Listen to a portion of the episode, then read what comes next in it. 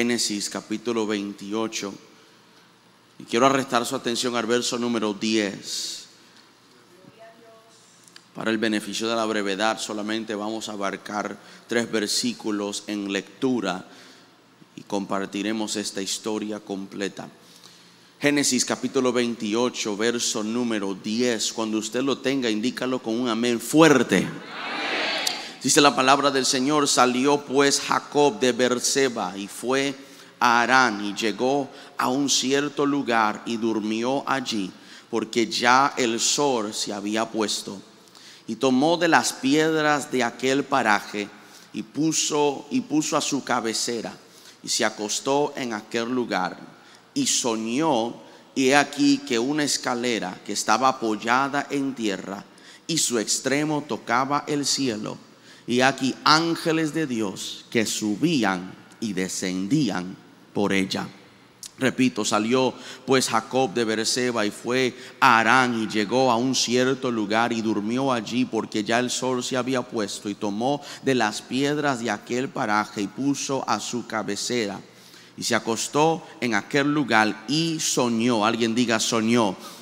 Y he aquí una escalera que estaba apoyada en tierra y su extremo tocaba el cielo. Y aquí los ángeles de Dios que subían y descendían por ella. Hasta allí la palabra del Señor. Quiero hablar con este pensamiento en mente. Dios está en control. Mira a alguien después de sentarse, dile, Dios está en control. Dios está en control. Si pudiéramos analizarlo con un subtema, hablaríamos acerca de los pactos peligrosos que Dios nos da. Mis queridos hermanos, la historia del Génesis trata sobre la relación de Dios con las personas que Él creó a su imagen. La historia de Génesis comienza por Dios crearnos para estar en relación con Él. El salmista decía que Él nos hizo y no nosotros a nosotros mismos, pues pueblo suyo somos y ovejas de su prado. Eh, eh, el libro de Génesis es el libro de comienzo, pero también es el libro de, que inicia la relación de Dios con las personas que Dios creó a su imagen para estar en relación con Él.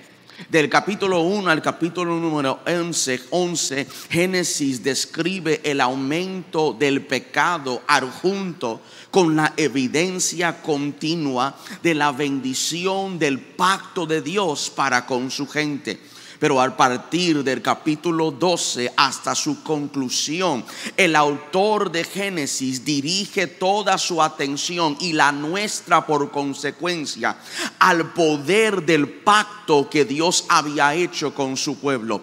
La bendición que Dios habló en Génesis, en el inicio, en el comienzo, en el origen, en, en la incepción, lo que Dios habló de fructificar y multiplicaos, se ve en su apogeo y su desarrollo desde el capítulo 12 hasta su conclusión. Aquella promesa de bendición se convierte en la vida de Abraham y de sus descendientes.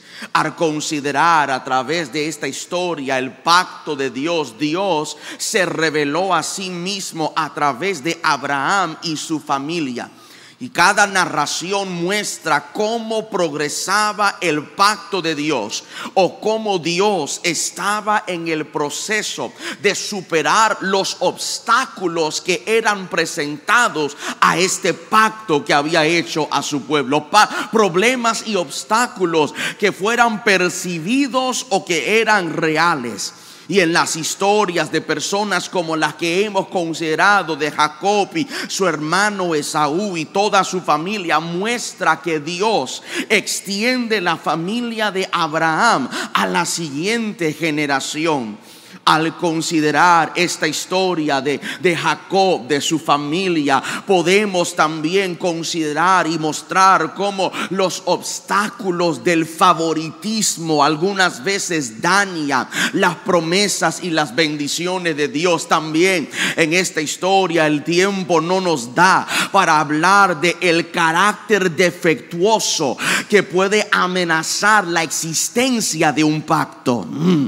Ah, no, no, no, no tengo el tiempo para hablar de los obstáculos de la preferencia y los obstáculos del carácter defectuoso, pero en esta historia vemos cómo estas cosas comienzan a desarrollarse en la vida de Jacob. Si usted me permite recapitulártelo, Dios le dio a Isaac y Rebeca dos hijos y les dijo que el hijo menor Jacob se convertiría en la cabeza de la familia. Jacob, de acuerdo a la promesa de Dios o la profecía de Dios hablada sobre Rebeca, Dios le decía que el menor sería la cabeza y el mayor serviría al menor. Pero el problema, Yesenia, de esta historia es que Jacob tomó el asunto en sus propias manos y engañó a su hermano mayor, engañó a su padre y oye, estaba luchando por una bendición que ya era de él. Ah, y, muchas veces, y usted, usted todavía piensa que yo estoy hablando de Jacob, pero colóquese usted en ese escenario, porque cuántas veces en, en nuestra inmadurez le hemos orado al Señor, bendíceme, bendíceme, cuando Dios dice, ya tú eres bendecido, y tú, tú, tú, tú, tú llegas a la iglesia y pides, y Dios necesito, y Dios yo quiero, y, y engañas a gente, ven y como Jacob tratas de decepcionar o de negociar mm, con Dios para que Dios te bendiga con algo que ya Dios declaró desde la eternidad que era tuyo. Tú, tú estás peleando por algo que ya es tuyo. déjame decírtelo de esta manera. El creyente no pelea para la victoria. El creyente pelea desde la victoria. No, no, no, no. Usted y yo no luchamos para la victoria. Usted y yo luchamos desde la victoria. Por eso cuando te preguntan dónde está la casa, tú le dices, no lo tengo todavía. ¿Dónde está el milagro? No, no lo todavía. Yo, yo no voy a seguir en esta temporada de mi vida peleando por algo que Dios dijo que ya es mío. Lo único que yo tengo que hacer es esperar en el tiempo de Dios y apropiarme de, la que, de lo que ya es mío. Pablo dijo en Efesios, bendito sea nuestro Padre que nos bendijo con toda bendición en los lugares celestiales. Juan dijo, yo deseo que así como prospera tu alma, que también prosperes en todo. ¿Por qué? Porque yo no tengo que pelear por algo, oye, que ya tiene mi nombre. Pero Jacob tomó el asunto en sus propias manos y comenzó a engañar a la gente. De por sí el nombre de él significaba engaño, suplantar, decepcionar. Y él comenzó a vivir a la altura de ese nombre. No tengo el tiempo para entrar detalladamente a explicarte cómo es que esta historia nos enseña, oye, que Dios cumple sus promesas incluso sobre obstáculos aparentemente abrumadores. Dios, Dios, lo, lo que a ti te limita, lo que a ti te hace sentir impotente, lo que a ti te obstaculiza, a Dios no lo obstaculiza. Lo, lo que te hace sentir a ti ansiedad, a Dios no padece de los nervios. Lo, lo, lo, lo que a ti te limita, a Dios no le limita. La vida de Jacob, historia nos enseña, aquí alguien tiene que adorar que Dios obra aún a través de personas imperfectas. Eh, eh, eso era para 70 de ustedes que anoche estabas en un lugar que no debía de estar, pero hoy Dios te permitió que te levantara porque Él obra a través de gente imperfecta. Pero también la vida de Jacob nos enseña que nuestras decisiones, óyeme, nuestras decisiones pueden tener consecuencias desastrosas, oye, pero nunca frustran el plan de Dios. Ah, Jacob nos enseña que nuestras decisiones sí tienen consecuencias, pero esas consecuencias jamás frustrarán a los planes de Dios con nuestra vida. Cuando Dios declara algo sobre de nosotros, no importa lo que te sucede y no importa lo que tú haces. Cuando Dios ha hablado algo sobre de ti, Él va a llevarlo a su cumplimiento cumplimiento al llegar a esta historia nos enseña que el motivo del viaje de Jacob, la razón por la cual tu Biblia comienza en el verso 10 diciendo que salió pues Jacob, es porque su pecado lo obligó a salir. su, su pecado lo obligó a salir, sus malas decisiones, su, su actitud de decepcionar, su, su deseo de engañar a la gente, lo obligó, lo esforzó a que él tuviera que salir huyendo, pero aún corriendo, escapando, huyendo, Dios decidió encontrarlo en aquel lugar para reconfirmar que Dios todavía tenía un plan con su vida. Que bueno es saber, por, por más que usted trate de dañar lo que Dios ha declarado sobre de ti, la palabra del Señor se va a llevar al cumplimiento. No, no, no importa lo que usted haya hecho. Mira, yo he aprendido que cuando tú eres ungido por Dios y cuando Dios tiene un plan contigo, cuando Dios ha hablado algo sobre de ti,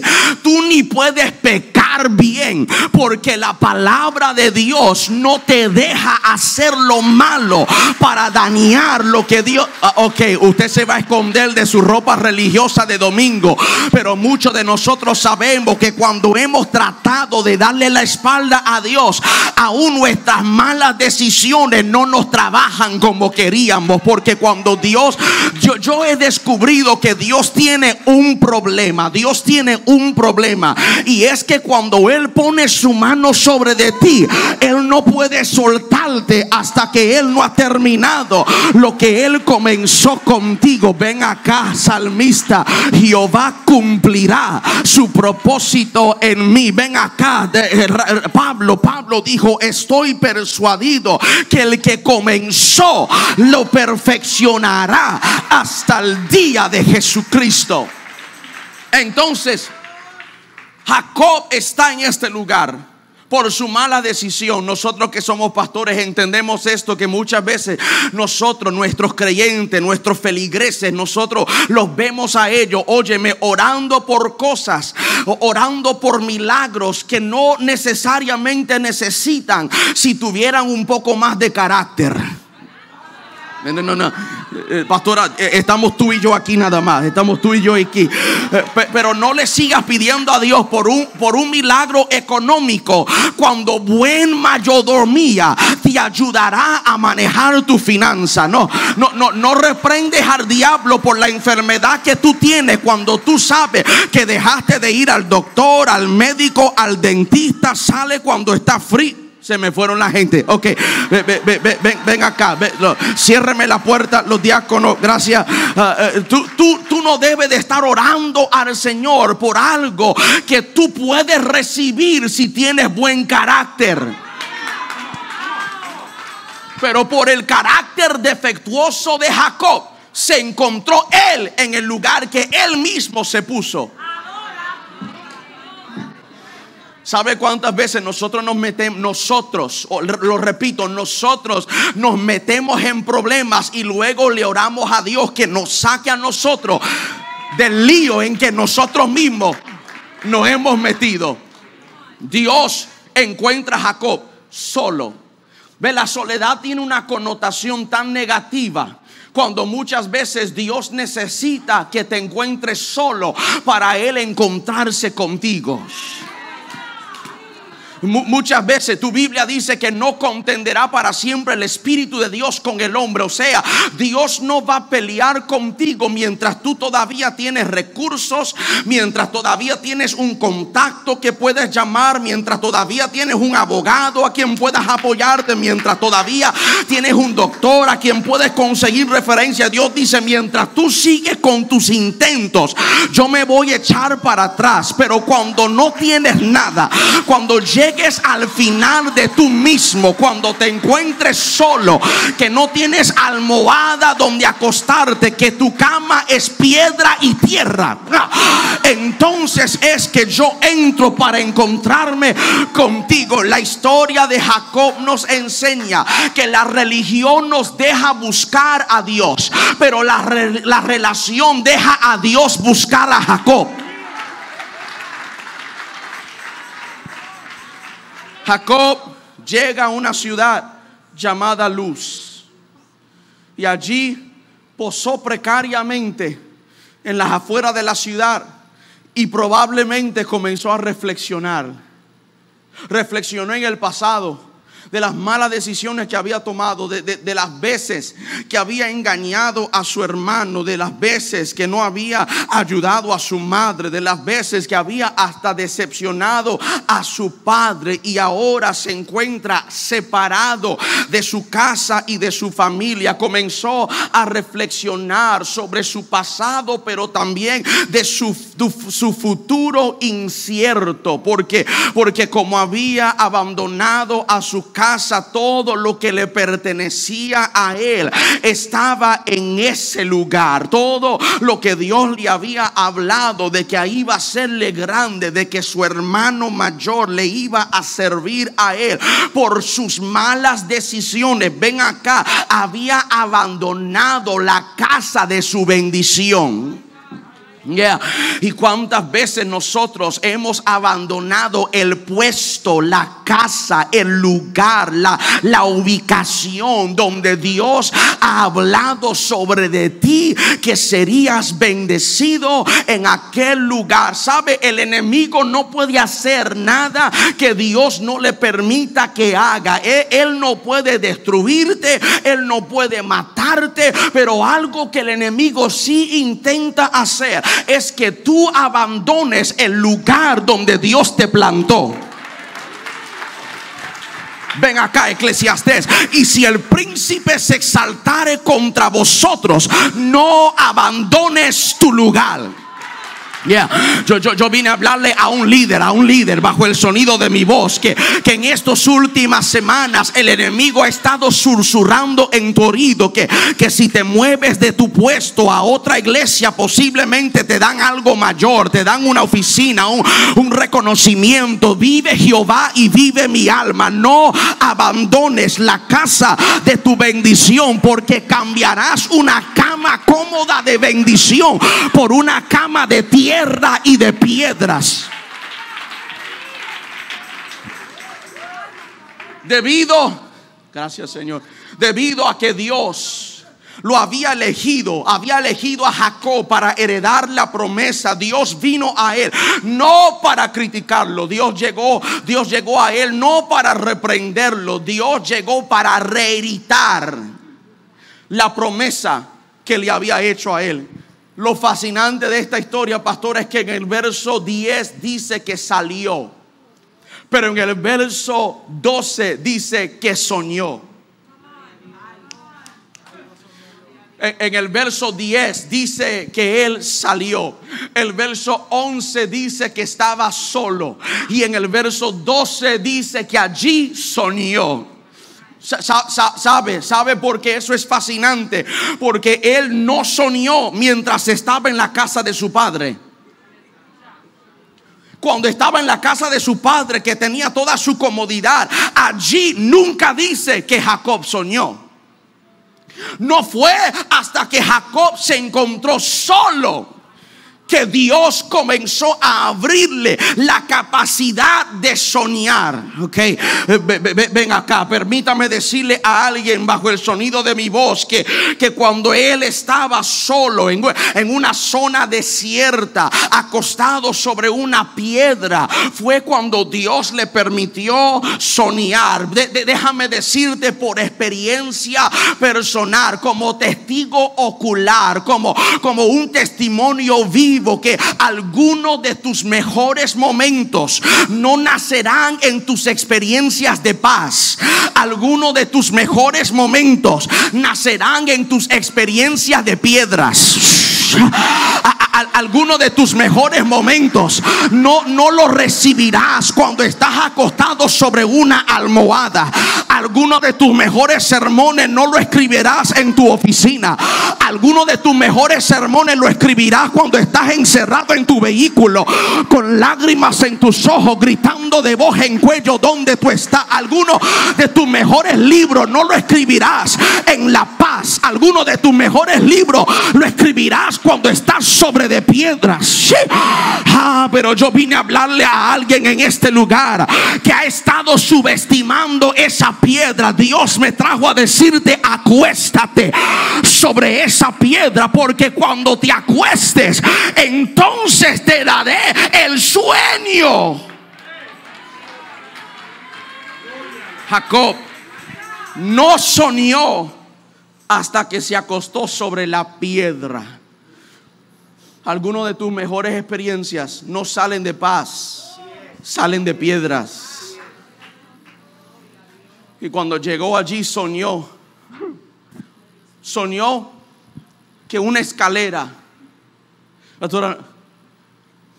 cuando comencé a estudiar esto, para muchos teólogos, comentaristas, ellos decían que esto era algo normal porque en la cultura este de, de Mesopotamia, ellos pensaban que donde estaba un templo, eso era una escalera al cielo.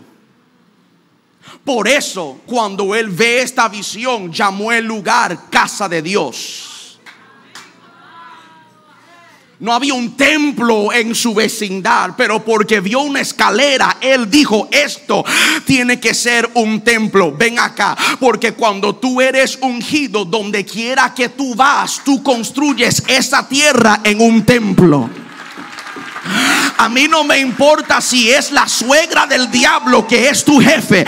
Cuando tú entras en ese lugar, todo se tiene que ir porque pisó el ungido y ese lugar ahora es casa de Dios y puerta al cielo. Yo, yo no, a mí no me interesa si tu hijo es rebelde, adicto a drogas y alcohol. Cuando tú entras en su habitación, todo espíritu que no es de Dios tiene que empacar sus mochilas y salir corriendo.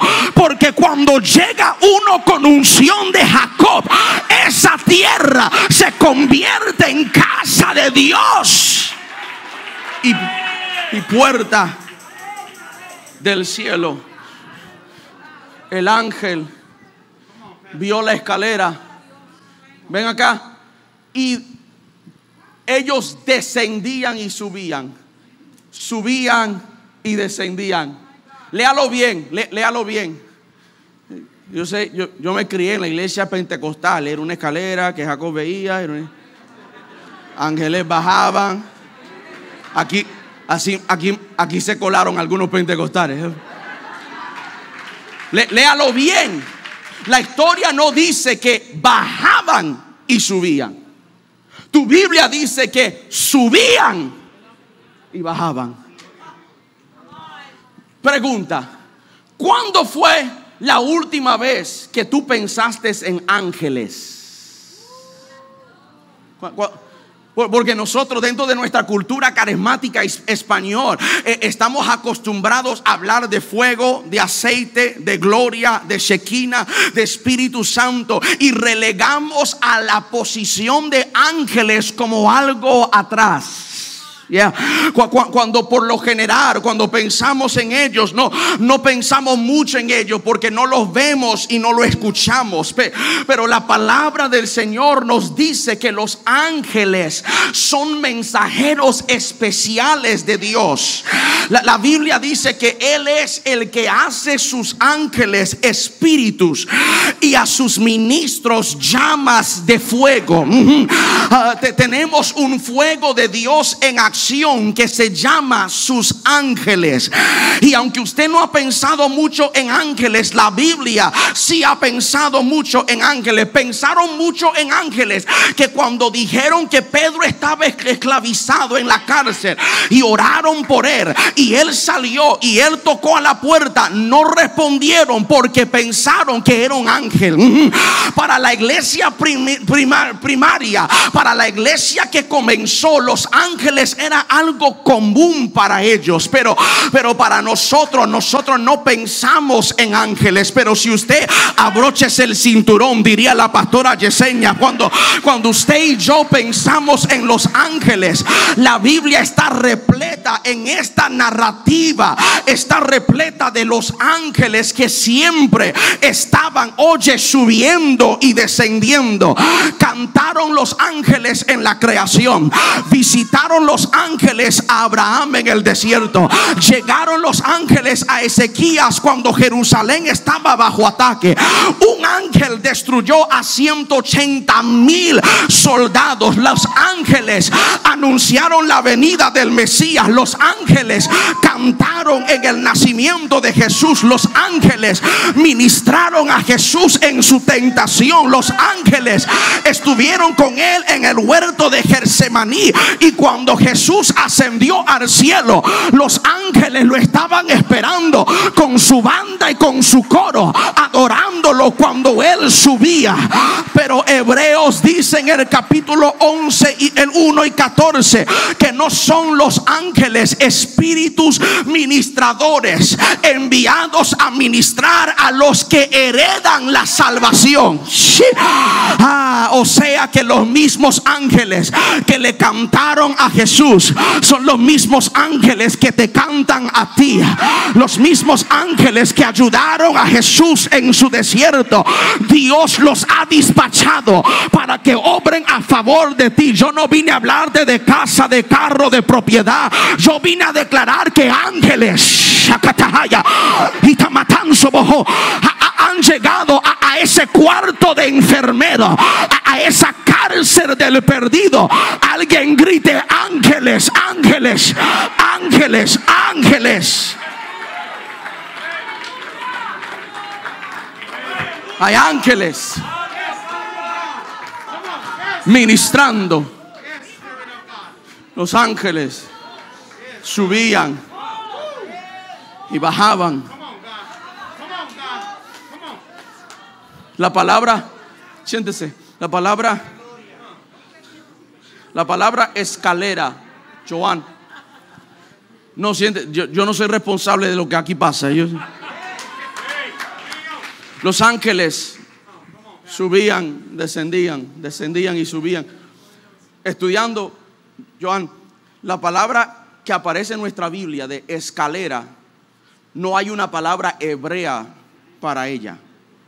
No hay. La palabra que ellos usan es portal.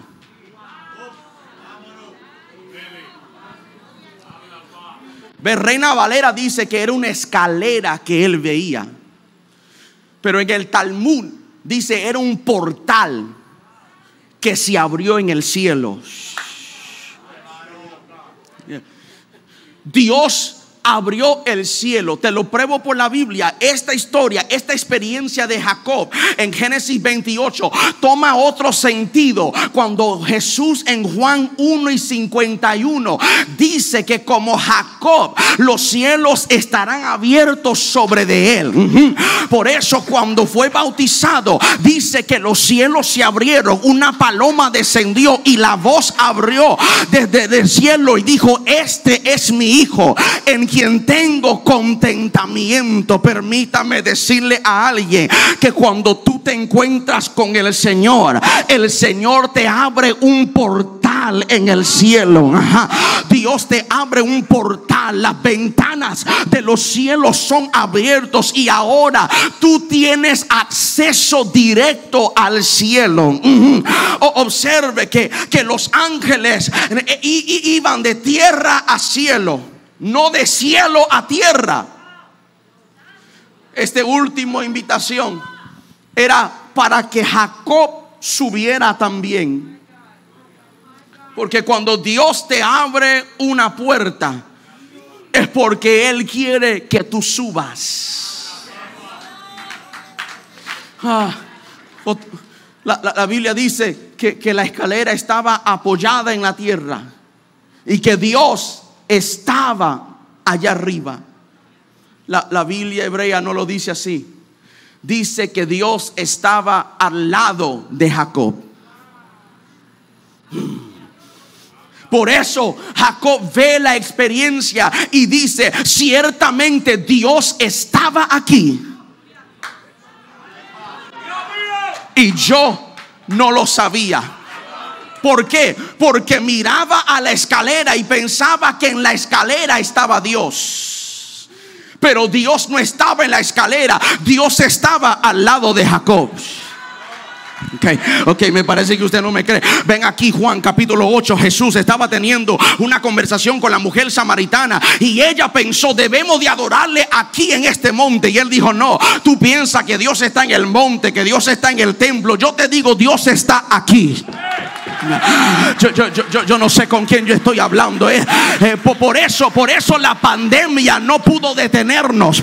porque nosotros sabemos que Dios no está dentro de este edificio. Dios está aquí y está en nosotros. Por eso, donde quiera que usted va, tú no tienes que temer. Porque mayor Él es que está en nosotros que el que está en contra de nosotros. Dios está aquí. Colocó la escalera y allí ve la visión con esta puerta abierta. El Señor le habla a él, le habla, perdón, a él y le dice, te prometo que voy a estar presente en cualquier circunstancia que fuera antes de ti.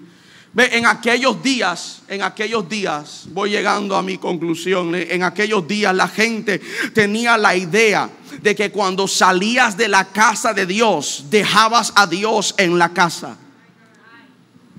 El concepto de ellos es que cuando salía del templo, allí en el templo se quedaba Dios. Pero cuando Dios habla con Jacob, le dice, yo estaré contigo donde quiera que tú vayas.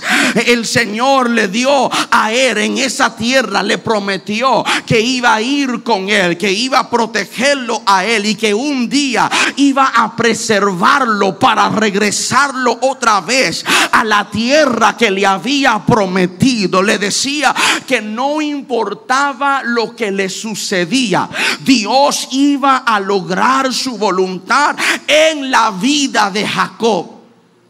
Pero esas dos expresiones de él, cuando ve esta visión, cuando ve este espectáculo, dice, número uno, ciertamente el Señor está aquí y yo no lo sabía. Y su segunda expresión, esta es casa de Dios y puerta del cielo.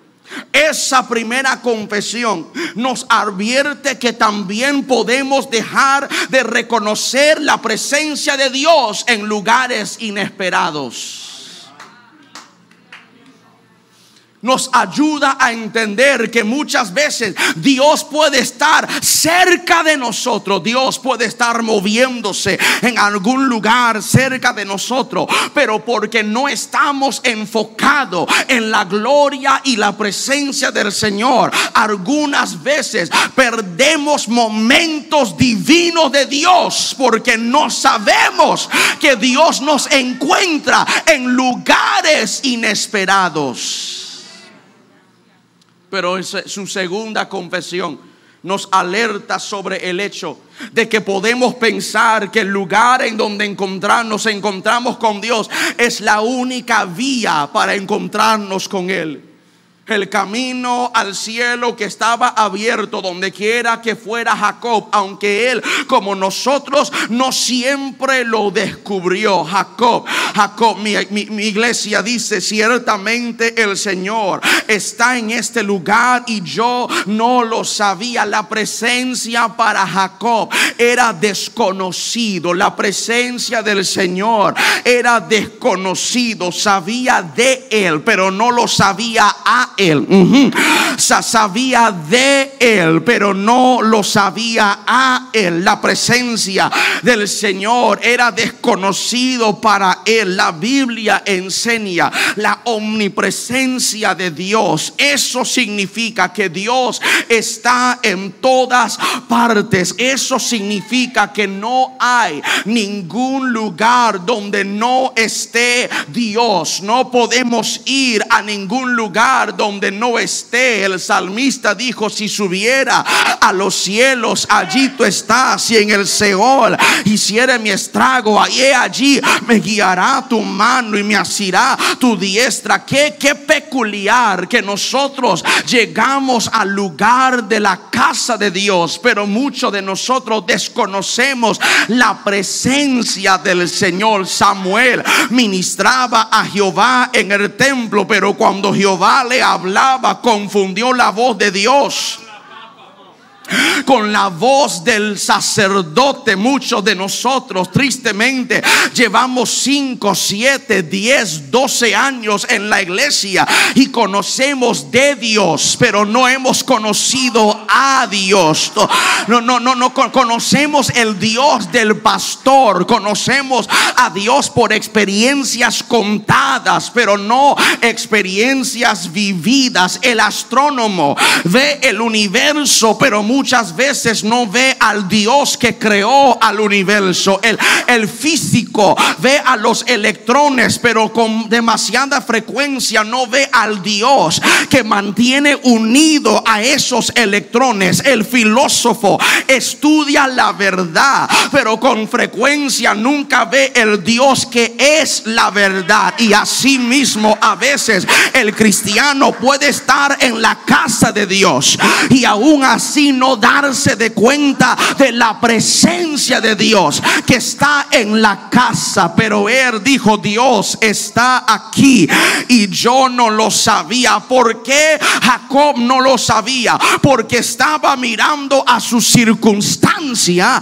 y no estaba mirando a la sustancia. Estaba mirando a su crisis, pero no estaba mirando al cielo. Sabía que no era más que un conspirador, un escondido en una región abandonada, pero allí el Señor estaba con él.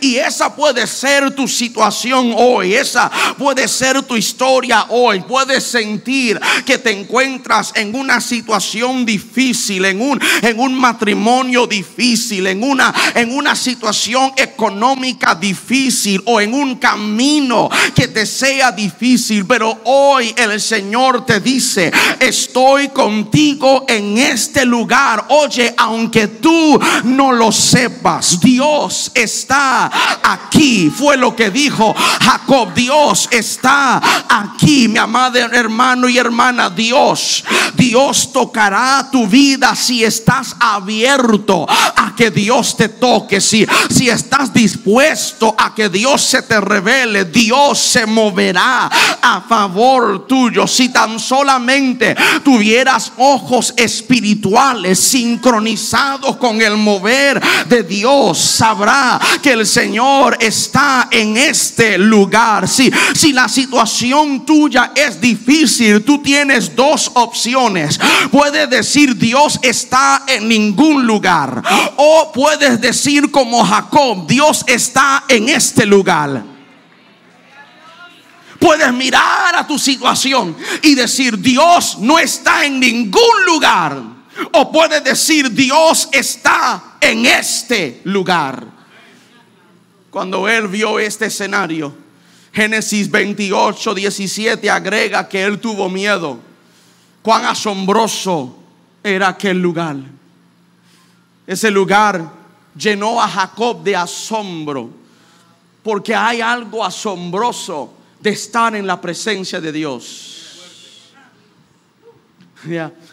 Hay, algo asombroso de estar en la presencia del Señor. Yo, yo me molesto, pastora, con gente que se muestran, se muestran frívolos al acercarse a la presencia de Dios. Yo, yo, yo me molesto con personas que, que se muestran indiferentes al acercarse a la presencia del Señor. Que cuando, cuando ellos comienzan a ingresarse a los lugares de adoración, no, no nos damos de cuenta que estamos entrando en el lugar santísimo la, la Biblia en muchas ocasiones dice, Jehová está en su lugar santo, calla delante de él toda la tierra. El salmista decía, cuando entro en la presencia del Señor, entrar por sus puertas con acción de gracia, por sus atrios con alabanza, alabar y bendecir su nombre, porque Jehová es bueno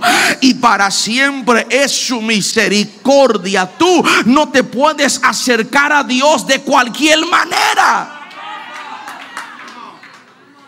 Si a un juez nos ponemos de pies. Si, si a un líder gubernamental nosotros le damos respeto y honor.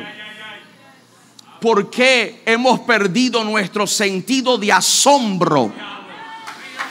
Ah, al entrar en la casa del Señor. Somos indiferentes. Si Dios te mueve, amén. Y si Dios no se mueve, amén. vine, di mis pesos pentecostales. Me voy, me voy. Di, di, mi ofrenda normal. Y, y, Dios estaba aquí, pero yo me voy. Tú puedes estar en el mismo lugar donde Dios está y recibir una experiencia diferente. Te lo pruebo por la Biblia. Los discípulos estaban en la barca y se desata una tormenta. Dos autores narran esa historia, Marcos y Lucas. Cuando Marcos narra esa historia, él dice que cuando Jesús caminó sobre el agua y entró en la barca, los discípulos estaban frustrados.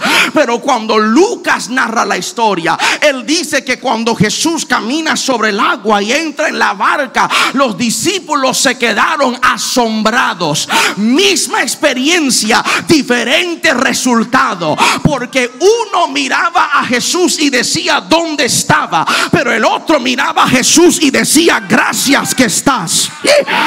Ah, y, y yo, yo vine a hablar con un grupo de gente que mira a su situación y dice, yo no voy a declarar Dios no está aquí. Yo voy a decir Dios sí está. Aunque yo no lo vea, yo todavía sé que Él está. Aunque mis finanzas no parezcan como eso, pero sé que Dios está. Porque Dios está aquí y yo no lo sabía. Termino, termino. La historia dice que cuando terminó la experiencia, llamó el lugar Betel, casa de Dios, puerta del cielo. Pero hizo algo impresionante tomó la piedra que usó como almohada, la levantó y ungió la piedra. Y, ungió la piedra. Porque muchas veces Dios no cambia tu miseria. Dios unge tu miseria para que tu miseria sea tu ministerio. No, no. No te voy a cambiar la piedra. Te voy a ungir la piedra para que cuando vuelvas a mirar a esa piedra almohada, no lo ven acá, no lo vas a mirar como almohada, lo vas a mirar como altar. Ah, Dios dice, no te cambio la piedra, yo unjo tu piedra, unjo tu dificultad, yo unjo a tu experiencia, yo unjo a tu mala experiencia y eso que tú viviste, que era difícil, que era rocoso, montañoso, cuando yo lo unjo, ya no será doloroso, ahora será de devoción que cuando mire a la piedra, no me acordaré de la huida, no me acordaré de la herida, no me acordaré de que escapé, no me acordaré del daño que me hicieron. Cuando mire la experiencia, podré decir, Dios estaba aquí y yo no lo sabía.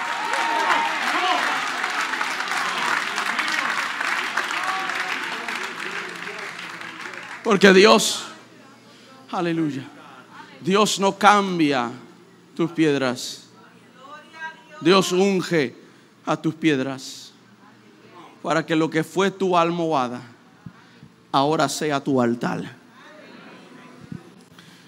Y se fue de ese lugar y Dios le prometió que volvería otra vez. ¿Cuándo fue que volvió? Volvió a Betel donde luchó con un varón